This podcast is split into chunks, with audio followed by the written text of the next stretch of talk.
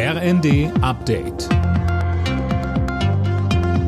Stündlich neu. Auf den Punkt informiert. Ich bin André Glatzel. Guten Abend. Über 30 Jahre ist sie auf der Flucht gewesen. Jetzt hat die Polizei die ehemalige RAF-Terroristin Daniela Klette in Berlin festgenommen. Einzelheiten von Tom Husse.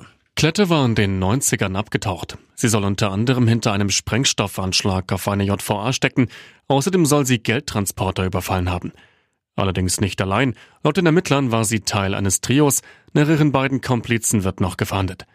Die drei werden zur dritten Generation der linksextremistischen RAF gezählt. Klette sitzt mittlerweile in U-Haft. Und es gibt bereits eine weitere Festnahme. Es handelt sich um einen Mann. Weitere Infos gibt's aber noch nicht.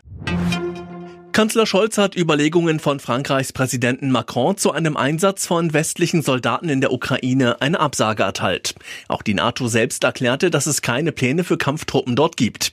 Macron hatte einen solchen Einsatz zuvor nicht ausgeschlossen.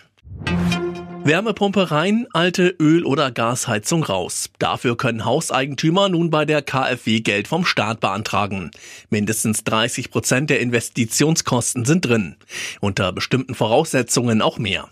Beate Ödekoven von der Verbraucherzentrale rät dazu, zunächst einen Energieberater zu beauftragen. Das sollte man nicht überstürzt handeln, sondern sich wirklich erst erkundigen, was ist in meinem Fall eine günstige Lösung. Ist ja auch, jetzt werden die Wärmenetze ausgebaut.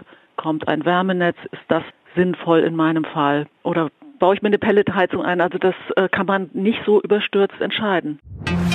Carsharing wird in Deutschland immer beliebter. Mittlerweile gibt es das Angebot in knapp 1300 Städten und Gemeinden, heißt es vom zuständigen Bundesverband.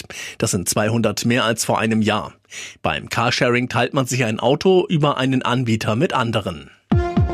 Alle Nachrichten auf rnd.de